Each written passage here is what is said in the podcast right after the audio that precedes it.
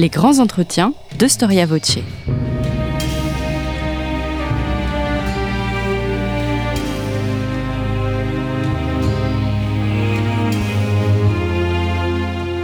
On retrouve Christophe Dickès. Chers auditeurs, bonjour, bonjour à toutes et à tous, merci pour votre fidélité. Je suis très heureux de vous retrouver sur Storia Voce, le podcast du magazine Histoire et Civilisation. Vous pouvez d'ailleurs vous abonner à notre magazine à partir d'un euro par mois en vous rendant sur le site internet histoire et civilisation.com. Jean-François Fijac, bonjour. Bonjour Christophe Niquès, merci pour votre invitation. Mais eh bien, merci d'y avoir répondu. Vous êtes agrégé d'histoire, euh, vous êtes enseignant à Sciences Po et vous avez consacré votre thèse à la question d'Orient et de cette thèse est sorti un ouvrage, euh, très bel ouvrage, La France et l'Orient de Louis XV à Emmanuel Macron, un ouvrage paru chez Passé Composé. Est-ce qu'il existe, Jean-François Figeac, un mythe oriental en France? Et est-ce que ce mythe, au fond, eh bien, on le doit, euh, comme on doit déjà beaucoup de choses et peut-être trop de choses au 19e siècle Alors, en effet, euh, c'est l'un des, objets de mon livre, c'est de déconstruire un certain nombre de mythes sur la politique française en Orient euh, sur la longue durée. Parmi ces mythes, il y a euh, la construction hein, d'un véritable roman national hein, au XIXe siècle par toute une historiographie qui était une historiographie également en faveur de la colonisation. Et en cela, l'ouvrage piloté par Gabriel Anoto à la fin du XIXe siècle, hein, l'histoire de la colonisation française, auquel a contribué euh, pour la partie euh, concernant euh, le Levant Robert Dequet, qui ensuite a été un des stratèges un des mandats français, un des penseurs du mandat français, a eu un rôle tout à fait crucial en montrant que, alors avec une part de mythologie que la colonisation, que l'influence française en Orient remontait non seulement aux croisades, mais même plus loin jusqu'à Charlemagne, hein, et, et euh, cette historiographie montrait que euh, il y avait une espèce de caractère immuable euh, entre euh, le Moyen Âge et euh, l'époque actuelle sur cette politique française en Orient, un caractère immuable caractérisé avant tout par la défense euh, des principes religieux et du christianisme.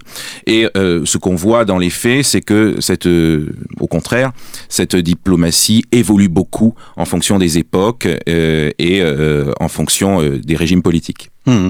Alors à cette vision que je vais qualifier un peu par provocation essentialiste est substituée avec le livre d'Edouard Saïd, Orientalism, en, en 1978, une autre vision elle-même essentialisée et qui est incarnée dans les postcolonial studies.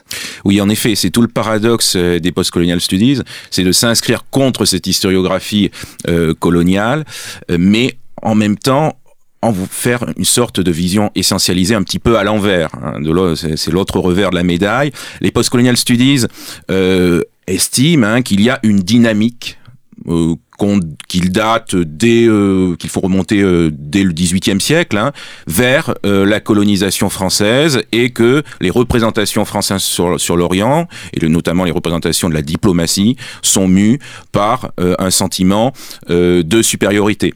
Chemin faisant, en plus, euh, Edward Said a tendance à faire essentialiser les, essentialiser les représentations françaises sur l'Orient, alors que celles-ci ne sont pas du tout uniformes. Elles sont pas du tout uniformes, encore une fois, en fonction des époques, mais elles sont pas du tout uniformes en fonction également, en fonction des peuples euh, qui sont euh, représentés, qui sont euh, pensés euh, en France, euh, ou en fonction des régions, hein, des différentes régions euh, du Proche-Orient. Alors je vous cite Jean-François Figeac, à trop vouloir simplifier, on risque de perdre ce qui fait la spécificité même de l'histoire étudiée sur la longue durée. Vous vous situez, j'étais, j'avoue, euh, très heureux de voir ces deux noms dans euh, votre livre, vous vous situez dans le sillage de Pierre Renouvin et de Jean-Baptiste Durosel. Oui, en effet, hein, Pierre Renouvin et Jean-Baptiste Durosel, euh, qu'on a peut-être trop laissé de côté dans l'historiographie des relations internationales, alors qu'ils ont eu un rôle fondateur hein, euh, dès les années euh, 50 en parlant de force profonde.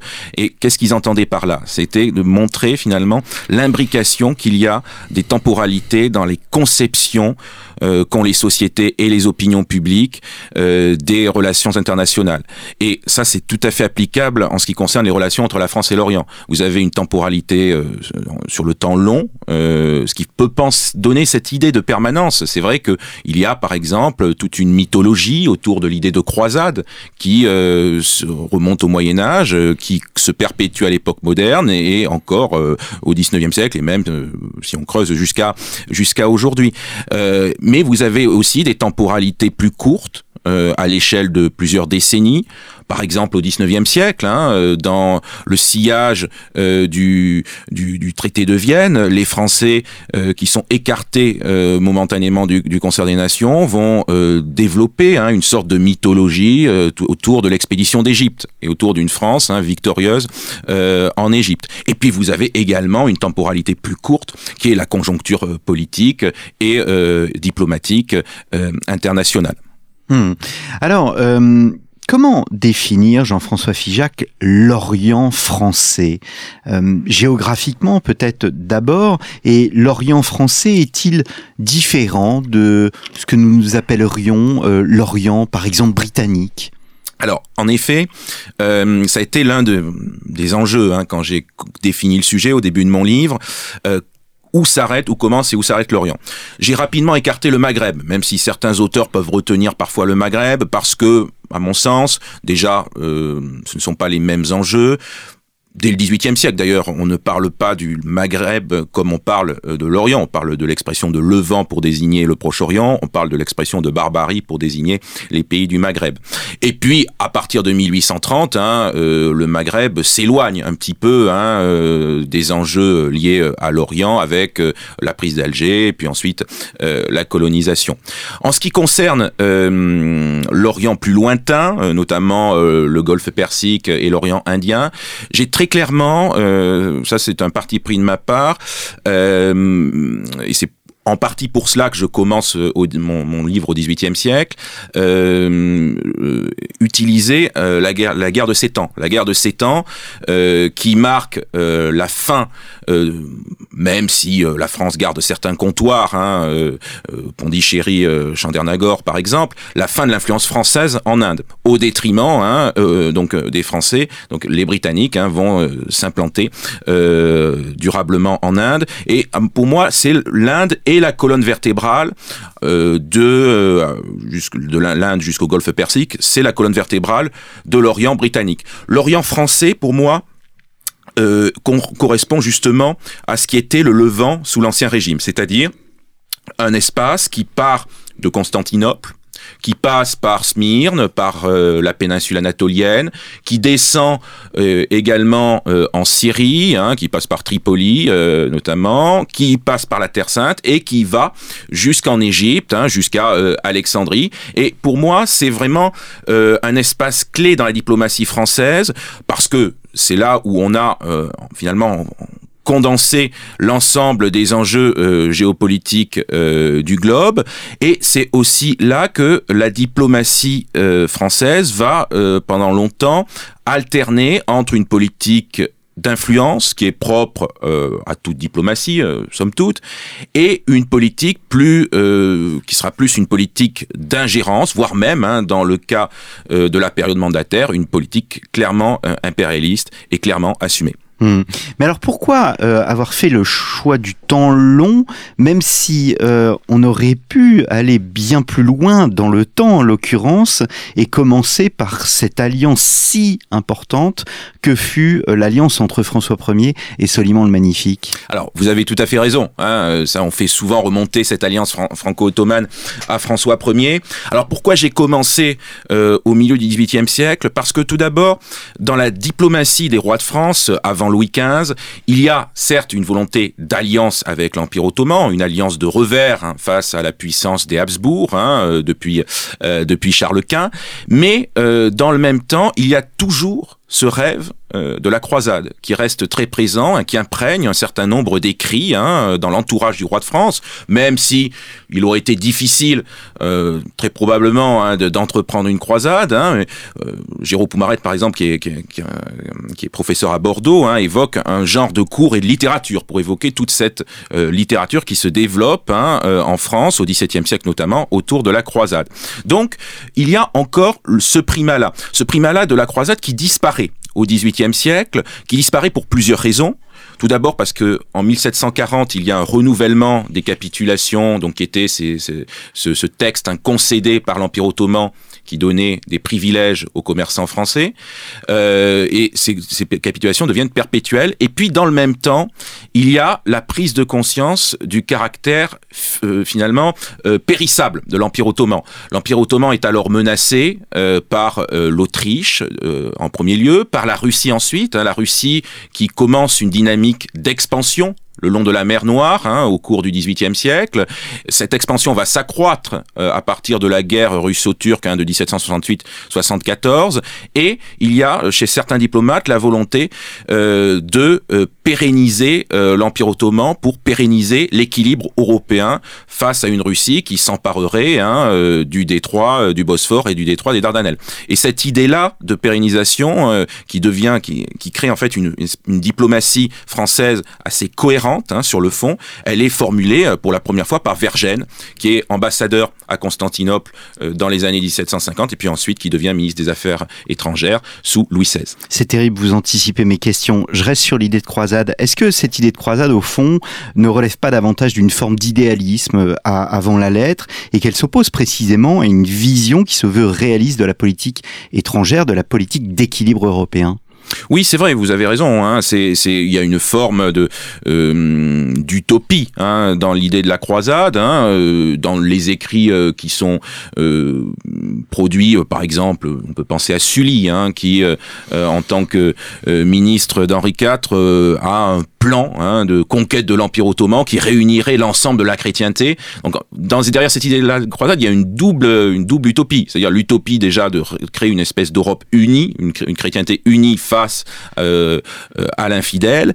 Et puis il y a aussi euh, l'idée euh, d'un démantèlement de l'Empire ottoman. Alors cette idée-là, malgré tout, va, va se perpétuer au XIXe siècle. C'est-à-dire que les projets de démantèlement de l'Empire ottoman qui vont fleurir au cours du XIXe siècle dans les brochures ne seront qu'une transcription en partie laïcisée de l'idée hein, d'une conquête euh, par une armée chrétienne euh, de l'Empire ottoman. Hum. Le fait religieux vient, euh, j'allais dire, en, deuxième place, c'est-à-dire que le fait religieux, notamment après les traités de Westphalie et euh, l'importance au fond de la politique étrangère de, la papauté, arrive au second plan dans les représentations politiques françaises?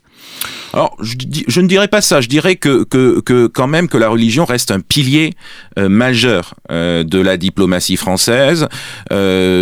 Lorsque les instructions faites aux diplomates sont renouvelées lors de leur prise de fonction euh, à Constantinople, il y a systématiquement hein, euh, des instructions qui se font en trois points. Une qui concerne le commerce, une autre qui concerne la politique euh, générale et une troisième qui concerne la religion et notamment la protection des lieux saints et la défense des chrétiens d'Orient. Et ça, cette, idée de protection des lieux saints et de défense des chrétiens d'Orient, on la retrouve hein, encore une fois au 19e siècle et jusqu'à très récemment. Hein, on peut penser notamment aux actions de la diplomatie en direction du Liban. Donc malgré tout, hein, la religion reste un aspect encore important euh, après euh, le XVIIIe siècle. Hmm. Alors venons-en à Vergène, Vergène qui, qui, qui, est malheureusement très oublié, mais qui était un élément essentiel de la politique étrangère euh, au XVIIIe siècle. Quel rôle joue-t-il exactement dans cette politique orientale et en quoi sa politique se distingue-t-elle de ses prédécesseurs? Alors Ver Vergène, il a l'idée euh, en fait, il voit à long terme. Il estime que la seule manière de pérenniser euh, l'Empire ottoman, c'est de d'aider l'Empire ottoman à se réformer, à se réformer sur le plan militaire, en, en construisant une armée moderne, à l'européenne, à se réformer aussi d'un point de vue administratif, euh, en, là encore en employant hein, des conseillers européens qui permettront hein, une réforme, une modernisation de l'Empire ottoman. Et en cela, il se distingue de ses prédécesseurs. Ses prédécesseurs n'avaient pas du tout l'intention de s'ingérer euh, comme ça, en influençant, alors de manière indirecte, les affaires ottomanes. Vergène, il estime que c'est la condition sine qua non de cette durabilité de l'Empire ottoman, euh, et euh, il va faire ensuite des émules hein, au XIXe siècle, hein, puisque la politique de réforme qui va être initiée, alors dès la fin du XVIIIe siècle, puis en plus encore au XIXe siècle, avec les Tanzimat, hein, les réformes de l'Empire ottoman, seront directement euh, influencées par cette vision hein, de Vergène, qu'avait Vergène de l'Empire ottoman. Il sera contesté aussi euh, sur fond un peu de, de redécouverte du monde hellénistique Oui, tout à fait. Il est contesté. Alors, il y en a, il y en a qui ne sont pas du tout, qui ne partagent pas du tout son point de vue euh, d'une pérennité de l'Empire ottoman, qui veulent au contraire euh, une intervention, hein, notamment en Égypte. Hein, des projets hein, comme d'expédition en Égypte, avant même l'expédition de Bonaparte, hein, commencent à émerger au XVIIIe siècle, notamment dans l'entourage de Choiseul. Il y a également le développement d'un courant.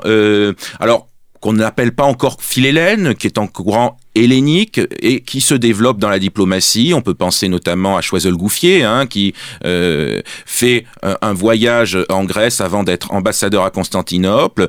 On peut penser également aux poètes hein, qui vont développer hein, cette idée d'une restauration de la Grèce antique. Et euh, c'est ce, ce, mouvement qui va servir de terreau ensuite au philhellénisme, hein, au début du 19e siècle, euh, qui va s'exprimer durant la guerre d'indépendance grecque, notamment sous la Restauration. Hmm. Vous êtes à l'écoute de Storia Voce et je reçois Jean-François Fijac. Nous vous rappelons que ce podcast vous est offert par notre rédaction d'Histoire et Civilisation avec le soutien de l'association Storia Voce. Vous pouvez toujours soutenir notre association. Pour ce faire, faites un don en cliquant sur le lien en haut de la page d'accueil de notre site storiavoce.com et vous le savez, contre un don, eh bien, vous pouvez recevoir un livre de votre choix. J'en arrive, Jean-François Figeac, à la Révolution. Que représente le moment révolutionnaire pour l'Orient? Alors, en premier temps, la Révolution euh, s'inscrit plutôt dans continuité par rapport euh, à la diplomatie d'Ancien Régime, c'est-à-dire qu'il s'agit de conserver l'Empire ottoman et de le réformer. Des euh, missions, d'ailleurs, sont envoyées hein, par euh, la terreur dans un premier temps, par la Convention, ensuite par, par le Directoire. mais également, il y a un retour hein, sous la Révolution de l'idée interventionniste, et tout particulièrement sous le Directoire. alors, ce sont les circonstances qui poussent à ce retour. Hein. C'est la guerre que mène la France contre la coalition européenne, dont fait partie l'Angleterre. Et l'une des idées fortes de la diplomatie du directoire, c'est d'essayer de couper la route des Indes. Hein. Cette idée, elle émerge notamment chez Talleyrand. Hein. Couper la route des Indes aux Britanniques pour leur priver, les, les priver de leur, euh, de leur approvisionnement en matières premières. Et euh, ça va être l'une des explications majeures euh, de l'expédition d'Égypte, hein, qui va avoir lieu à partir de 1798, même s'il y a d'autres explications à cette expédition d'Égypte qui constitue une vraie rupture, puisqu'ici, bon, l'Égypte faisant territoire ottoman, faisant partie du, du, du, territoire ottoman, c'est une véritable déclaration de guerre qui est faite euh, au sultan euh, ottoman. Euh, il y a alors d'autres d'autres explications hein, que ces explications, et aussi des explications intellectuelles. Henri Laurence l'a bien montré, mais cette dans la conjoncture des guerres entre la la France républicaine et euh, la coalition monarchique. Hein. Il s'agit véritablement d'un coup de poker pour tenter hein, de faire diversion, euh, alors que la France, hein, bon, reste quand même malgré ses conquêtes euh, sous le directoire, en partie sous la menace des monarchies européennes. Hmm. C'est une expédition faite d'idéalisme et qui se casse les dents en quelque sorte sur la réalité de ce qu'est l'Égypte? Oui, alors en effet. Et l'Orient? En effet, ils sont euh, les soldats qui accompagnent Bonaparte et Bonaparte en premier. D'ailleurs, sont pétris hein, des idées euh, orientalistes. Ils vont, ils estiment. Alors, certains croient qu'ils vont retrouver en partie l'Égypte antique, qu'ils vont retrouver, par exemple, lorsqu'ils arrivent à Alexandrie, l'Alexandrie euh, d'Alexandre le Grand, avec le phare, avec, voyez, les, tous les bâtiments de la Grèce antique. Bon, ils se trompent lourdement. Et euh, en effet, c'est quelque chose, c'est une anecdote qui est, qui est assez, euh, amusante entre guillemets, euh, c'est-à-dire que dans les premières euh, semaines de l'expédition, très clairement, il y a un spleen qui s'empare de l'armée française parce qu'ils s'aperçoivent que l'Égypte n'est pas du tout l'Égypte qu'ils euh, pensaient, euh, qu'ils ont lu euh, dans les livres, notamment dans chez Savary, hein, qui avait fait un récit un petit peu onirique de l'Égypte quelques années avant, et ils s'aperçoivent que bon, l'Égypte n'est pas du tout cela, et certains vont même clairement vouloir rentrer hein, très rapidement en France. Hmm. Je me permets de renvoyer nos auditeurs à l'émission que j'ai enregistrée avec Jacques-Olivier Boudon sur euh, la, la, la campagne d'Égypte. Ce qui est incroyable et même paradoxal, c'est qu'en dépit de la défaite en Égypte, eh bien, l'expédition va devenir un, référent dans les représentations françaises, mieux un véritable mythe qui va influencer euh, au fond tout le 19e siècle, qui va influencer Napoléon III, mais aussi la Troisième République et même la Cinquième. Oui, tout à fait, c'est un mythe. Hein. C'est alors c'est tout le paradoxe. En effet, défaite militaire hein, pour Bonaparte. Euh, bon, les Français rentrent en 1801 assez piteusement sur des navires euh, britanniques, mais euh, malgré tout, il Napoléon réussit à exploiter politiquement hein, l'expédition d'Égypte. Pourquoi? Parce que déjà c'est une expédition lointaine, ça fait rêver. Parce que également il y a une commission scientifique qui accompagne euh, l'armée euh, conduite par Bonaparte. Et cette commission scientifique va très rapidement euh, produire des travaux, hein, qui vont être des travaux durables sur l'Égypte. Vivant de nom. Vivant de nom, notamment autour de Vivant de nom. Ils vont produire la description de l'Égypte, hein, qui est un ouvrage monumental, encyclopédique, hein, synthétisant l'ensemble des connaissances de l'histoire de l'Égypte, mais également de l'Égypte moderne. Et cette description de l'Égypte va générer des vocations des vocations euh, euh, en égyptologie. Hmm. Euh, on peut penser à, Champollion, bien sûr, mais tout au long du 19e siècle, hein, l'égyptologie française hein, va être à la pointe. Alors, il y a cet aspect-là. Il y a aussi l'aspect euh, malgré tout euh, également militaire, malgré la défaite. C'est-à-dire qu'il va être magnifié euh, dans la littérature notamment. Les, les, récits de voyage des grands écrivains, on peut penser notamment à Lamartine, lorsqu'ils vont se rendre en Orient, vont également se référer hein, à ce, ce, cette, cette référentiel indépassable de l'expédition d'Égypte.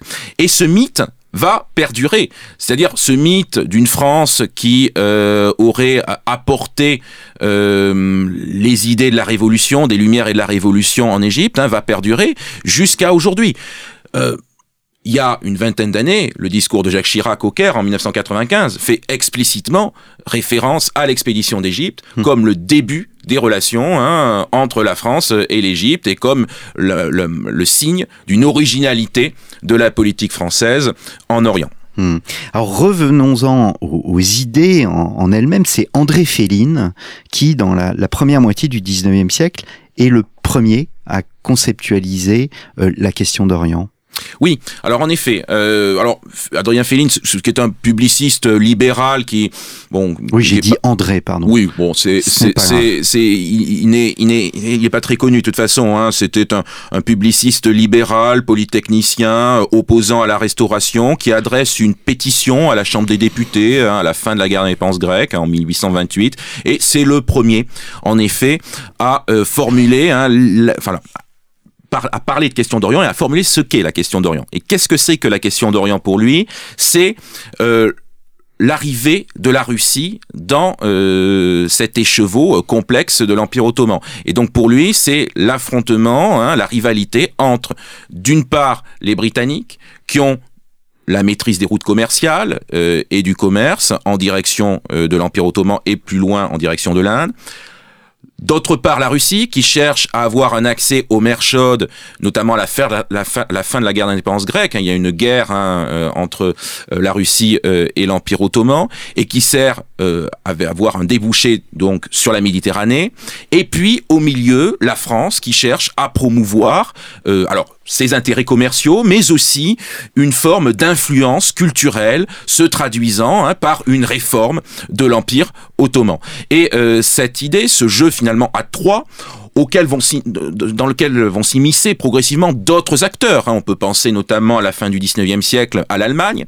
Euh, ce jeu euh, donc à, trois, ce billard à, trois bandes, va euh, euh entraîner hein, toute une série, toute une production écrite, hein, euh, politique, de très nombreuses brochures vont réfléchir hein, à cette question d'Orient et à la manière de régler ce problème euh, diplomatiquement pour éviter une guerre hein, entre les puissances européennes. Hmm. Alors on parle beaucoup, on va faire un bond dans le temps parce que le, votre livre encore une fois couvre plusieurs périodes. On parle beaucoup de Napoléon III en ce moment. Nous avons euh, ici même fait une émission avec Thierry Lens sur le sujet, sur sa politique étrangère. Or on voit bien que l'empereur euh, Napoléon III tient à rassembler la nation autour de la question d'Orient. Il profite pour ainsi dire de, la russophobie. Euh, L'opinion était réceptive à l'idée d'une guerre alors, euh, assez largement, oui.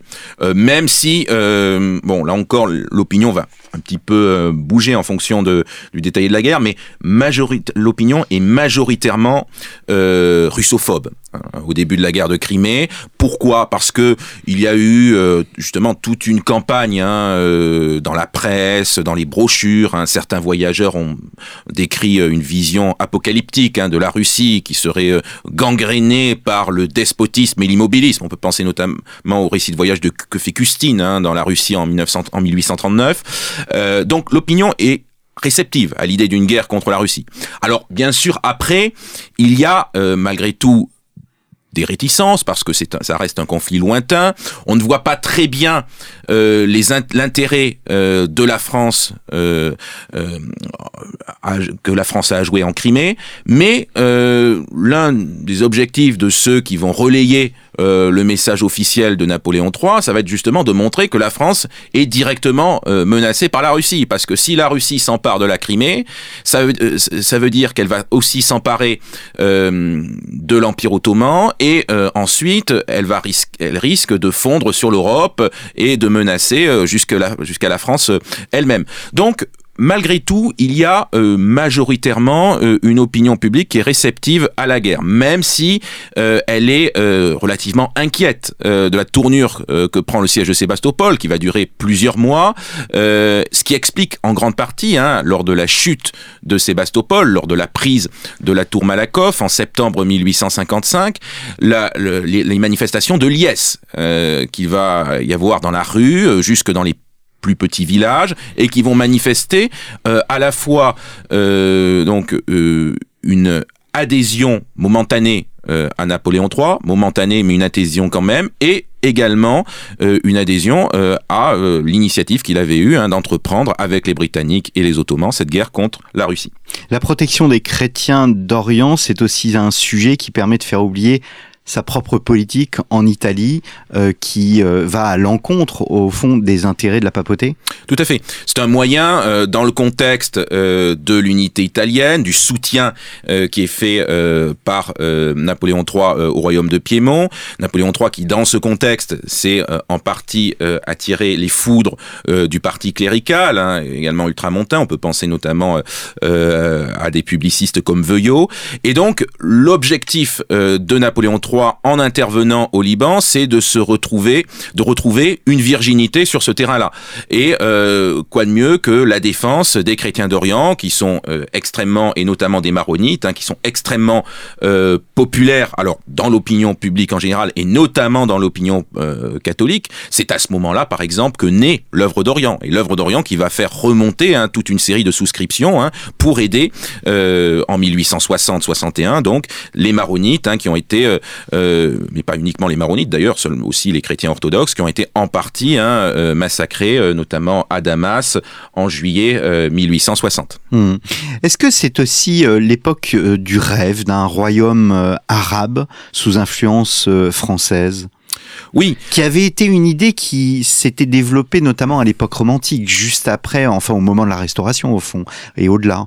Oui, c'est une idée qui, qui, est très présente en 1860 et qui en effet, alors c'est un là encore c'est un héritage direct hein, de l'expédition d'Égypte, cette idée du royaume arabe, d'un royaume qui serait dirigé alors soit par un Français directement, soit par un souverain arabe qui serait allié aux Français.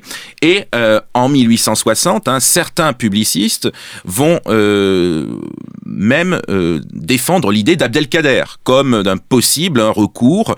Abdelkader qui alors euh, l'eau a coulé sous les ponts hein, depuis la prise hein, de la Sasmala euh, en 1847. Il a été prisonnier en France, à Pau, à Amboise. Il a été, il a pu être libéré. Il est, euh, il a pris donc ses quartiers en Syrie et à l'occasion des affrontements intercommunautaires entre Druzes et Maronites, hein, il va s'interposer et il va protéger les chrétiens euh, et il va acquérir comme cela une très forte popularité. Ce qui va pousser certains à dire oui, euh, pourquoi pas créer un royaume arabe avec à la tête Abdelkader, hein, qui euh, dirigerait en gros hein, la Syrie, le Liban actuel et une partie de la Palestine. Bon, cette idée va être va va achoper parce que les Britanniques forcément, hein, sont contre cette idée-là, finalement, d'un souverain euh, arabe euh, qui euh, serait allié aux Français. Et le règlement du Liban, qui va être mis en place en 1861, hein, remet hein, le Liban dans un système ottoman, avec un degré d'autonomie, certes, mais dans un système ottoman très clair. Hmm. Alors l'empereur part en exil, la troisième république est, est proclamée, la Troisième République, c'est l'âge des, impérialismes. Or, euh, ce que l'on remarque en Orient, alors que au fond, euh, à l'époque impériale, il y avait eu cette victoire de, la Crimée, eh bien, sous la Troisième République, on a l'impression que l'Orient relève davantage de ce que nous appellerions le soft power, euh, plutôt que donc le hard power, donc une volonté de développer une politique qui serait davantage une politique culturelle plutôt qu'une politique impériale. Oui, en effet, il y a cette volonté hein, de justement par rapport à l'impérialisme économique britannique et à l'impérialisme euh, territorial des Russes de créer hein, ce, ce, ce, soft power, même si il reste hein, euh, une influence économique hein, des Français qui, euh, par le biais par exemple de la Banque impériale ottomane, hein, ont une influence indirecte mmh. sur l'Empire ottoman. alors ce, cette, euh, cet impérialisme, euh, cette influence culturelle, elle se traduit euh, notamment par le soutien qui est fait de, la Troisième République, qui est fait aux missions, hein, mm. notamment aux missions lazaristes, à la mission, aux missions jésuites également. Hein. On se souvient de ce mot, alors qu'on lui prête, peut-être qu'il ne l'a jamais eu, hein, ce mot de Gambetta, l'anticléricalisme n'est pas un article d'exportation, qu'il aurait dit à, la Vigerie, au cardinal de la Vigerie. Donc les républicains sont très fermes sur ce principe. Hein. Il faut soutenir la politique missionnaire, il faut développer les écoles euh, françaises. Euh, au Liban, en Égypte, en Syrie. Mais à côté de euh, ce soutien aux missions, d'autres formes d'influence culturelle vont se développer. Par exemple, 1881, c'est la création de l'Alliance française qui va développer une autre vision de l'enseignement, plus laïque, avec une influence plus forte euh, également des sciences, hein, donc une vision de l'enseignement un peu plus moderne. Il y a également euh, d'autres structures communautaires, mais aussi francophones, qui vont euh, permettre euh, la diffusion de l'influence française. On peut penser à l'Alliance israélite universelle, créée en 1860 et qui va développer hein, euh, les écoles dans l'Empire ottoman tardif. Hein, plus d'une centaine d'écoles hein, ainsi vont être créées hein, entre la fin du 19e siècle et à la veille de la Première Guerre mondiale. Hmm. C'est le signe. Est-ce que cette politique culturelle n'est pas au fond le signe d'un déclin de l'influence politique française, puisqu'on est davantage dans le domaine euh, encore une fois, de la culture, du prestige, du symbole? Oui, tout à fait. C'est le signe également qu'il faut euh, davantage faire jouer euh, le symbole, comme vous dites, hein, l'aura de la France qui reste certaine et qui permet aussi à des générations, notamment de nationalistes, hein, d'émerger sous l'influence des, idées des philosophes et des écrivains français. Mais dans le même temps, c'est le signe très clair, d'une forme de désenchantement politique à l'égard euh, de l'influence française en Orient, puisque les Britanniques sont euh, très clairement plus influents, ils s'emparent en plus, euh, ils ont le monopole progressivement la majorité des actions de la compagnie du canal de Suez, alors que le canal de Suez était une entreprise française au départ, mais on peut penser également aux Allemands, qui ont une influence très claire hein, sur euh, l'Empire ottoman à la fin du 19e siècle, et qui vont expliquer ce renversement d'alliance et le fait que l'Empire ottoman euh, bon, ce qui sera un choix funeste, hein, bien sûr, euh, va se placer du côté euh, de la Triplice euh, à la veille de la Première Guerre mondiale. Donc très clairement, hein, la politique culturelle, et ça c'est une permanence au cours du XXe siècle ensuite, est un moyen pour la France d'exister face par rapport à une influence politique hein, qui a décru et qui continue de décroître. Est-ce que au fond la période mandataire qui suit, c'est aussi un moment où précisément la France tente, euh, tente euh, à nouveau de compter, puisque la période mandataire, le terme de mandat, recouvre à la fois l'indépendance des nations, euh, mais aussi une forme de tutelle, de tutelle pardon. Oui, en effet. Le mandat, c'est quand même une notion extrêmement ambiguë. C'est-à-dire que d'un côté, il y a l'idée de reconnaître le droit des peuples à disposer d'eux-mêmes, de permettre à ces peuples d'arriver à l'indépendance, mais malgré tout, sous la tutelle hein, d'un mandataire, donc il y a un encore une forme de paternalisme euh, colonial. Alors, en effet, ce mandat euh, en Syrie euh, et au Liban est une manière pour la France hein, de peser dans ce qu'elle considère comme son précaré, c'est-à-dire là encore euh, une partie des anciennes échelles du Levant et leur arrière-pays, et notamment hein, sur la, pour en ce qui concerne le Liban, hein, sur la population hein, chrétienne et maronite du Liban. C'est un moyen également pour la France de jouer un rôle après la découverte des gisements de pétrole notamment euh, dans le nord de la Mésopotamie, hein, euh, euh, dans une partie du Kurdistan, et notamment d'acheminer hein, par le biais d'oléoducs hein, le pétrole du Kurdistan jusqu'au port de la façade syrienne. Et c'est également un moyen pour les Français de contrecarrer l'influence britannique qui reste encore très forte, puisque la révolte arabe est en, grande partie attisé par les Britanniques, tout en euh, n'ayant, euh, là encore, euh, son mot à dire après le démantèlement de l'Empire ottoman. Mhm. Est-ce que la France influence les nationalismes turcs, on va dire, dans la tradition de Vergène, ou le nationalisme, par exemple, égyptien? Oui, alors il y a très clairement hein, une influence française sur ces nationalismes. Atatürk est pétri d'idées françaises. Il est pétri de la philosophie des Lumières il, a dévoré les livres de Rousseau. Il est euh, également, euh, d'un point de vue euh, constitutionnel, la constitution de 1905, constitution turque de 1921, est directement influencée par les idées notamment de souveraineté du peuple, de souveraineté de la nation. Donc très clairement, il y a une influence française chez Atatürk. Et Atatürk va jouer sur cela hein, pour développer hein, une politique de coopération, d'amitié avec la France. Hein. Il va, euh, par exemple, promouvoir hein, l'arrivée de certains universitaires hein, euh, euh, dans l'entre-deux-guerres en Turquie pour contrecarrer l'influence que les Allemands ont depuis la fin de l'Empire ottoman.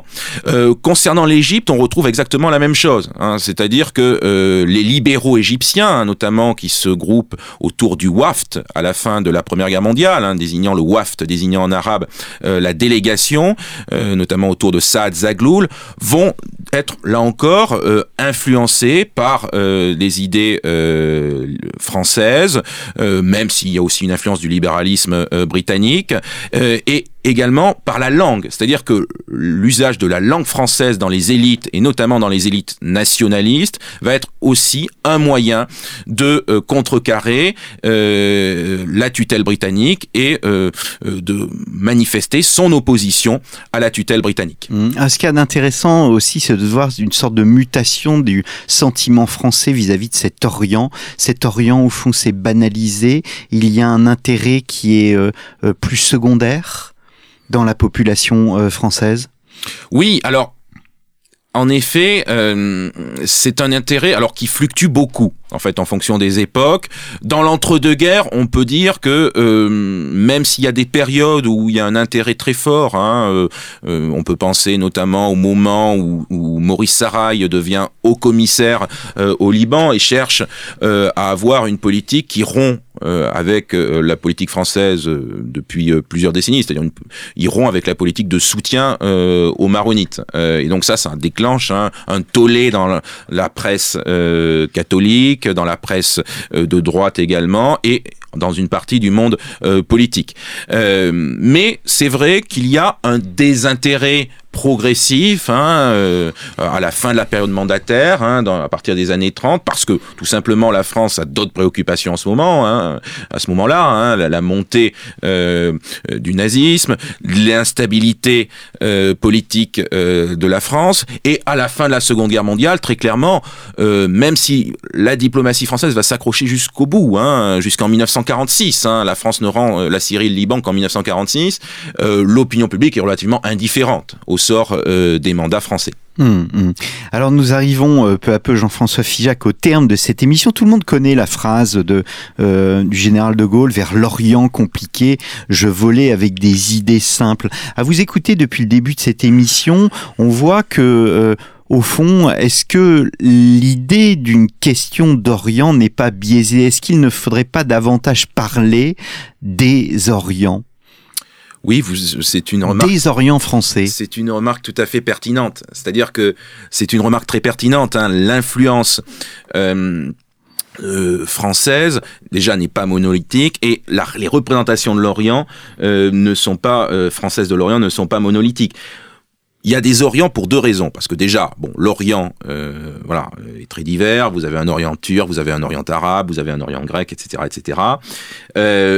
mais aussi parce que chacun a sa propre vision de l'Orient, qui est une vision euh, qui euh, varie en fonction des grilles d'interprétation politique et qui varie également en fonction des grilles d'interprétation personnelles. Et l'un des enjeux euh, de des relations entre la France et l'Orient, c'est de voir qu'il y a une porosité entre euh, la situation politique en Orient et euh, la vie politique française. C'est-à-dire que les Orients français, c'est aussi euh, les visions politiques divergentes au niveau national que les Français peuvent avoir sur l'Orient.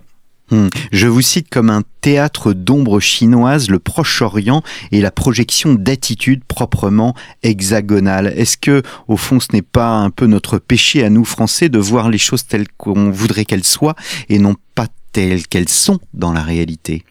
Oui, en effet, hein, c'est un des, euh, des problèmes, c'est-à-dire qu'il y a euh, une projection d'un certain nombre de fantasmes euh, qui ne peuvent pas correspondre euh, à, ce, à ce que l'Orient est vraiment, et on le voit encore aujourd'hui. C'est-à-dire qu'avec l'idée euh, bon, d'une politique arabe, alors qui, qui certes, là je ne vais pas rentrer dans ce débat, c'est un, bon, un terme qui a pu être opérant en son temps et qui l'est peut-être encore aujourd'hui en partie, mais il y a l'idée de projeter une représentation globale sur une situation qui est, euh, une représentation typiquement française. Vous n'avez pas du tout cette idée, euh, cette conceptualisation-là euh, dans la diplomatie anglo-saxonne, par exemple, sur une réalité qui est à la fois beaucoup plus complexe et beaucoup plus mouvante. Hmm. Unifié conceptuellement, donc l'Orient français est une chimère? Alors, c'est une chimère ça dépend ce, comment, euh, qui vous répondrez. L'historien que je suis vous répondrez oui. Le diplomate pourrait vous répondre euh, non, pas forcément, parce que c'est un cadre euh, opérant hein, pour la diplomatie. Ça permet aussi de penser la diplomatie. Et l'un des problèmes actuels de la France, euh, notamment au Proche-Orient, c'est de ne pas assez penser euh, justement notre rapport à l'Orient, euh, de se transformer finalement en puissance euh, de second rang, qui est nous des accords bilatéraux de façon ponctuelle, mais qui n'a pas une vision glo globale de l'ensemble. Donc ma réponse, elle serait un peu nuancée, c'est-à-dire d'un point de vue euh, scientifique, très clairement, il n'y a pas d'Orient unifié, mais d'un point de vue politique, pour agir politiquement, là, très clairement, euh, l'idée euh, d'une unité politique peut être peut le penser, salvatrice. Hmm. Merci beaucoup Jean-François Figeac d'être venu à notre micro. La France et l'Orient de Louis XV à Emmanuel Macron, un livre paru chez euh, nos amis de Passé Composé. Merci beaucoup. Il me reste à vous remercier aussi, euh, vous chers auditeurs, pour votre fidélité à Storia Voce. Je vous donne rendez-vous la semaine prochaine pour un nouveau numéro de nos grands entretiens. Merci et à la semaine prochaine.